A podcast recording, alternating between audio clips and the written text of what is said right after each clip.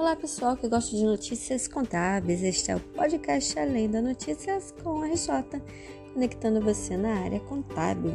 Hoje a novidade é a prorrogação da SCD. Segundo a Instrução Normativa INRFB número 2082, de 18 de maio de 2022, a entrega agora da SCD passou a ser 30 de junho. Mas veja bem, nesse mesmo documento ficou estabelecido que nos casos de extinção da pessoa jurídica, cisão total ou parcial, incorporação ou fusão, as escriturações seguirão o seguinte calendário: a SCD, prevista no parágrafo 3 do artigo 5 da INRFB 2003-2021, ano calendário 2022, deve ser enviada até o dia 30 de junho de 2022, se o evento ocorrer no período de janeiro a maio.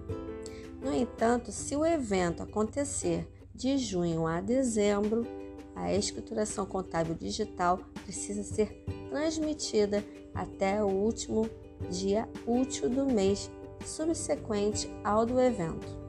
E aí, pessoal, não esqueçam, para fazer a transmissão da SCD, tanto o contador como o responsável da empresa perante a Receita Federal, ou independente dos demais que possam vir a assinar, precisam ter certificado digital, certo? Certificação digital é com a Martins, pessoal sempre com os melhores preços do mercado.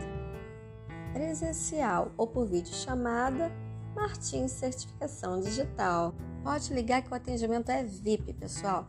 DDD 21 96712 9933.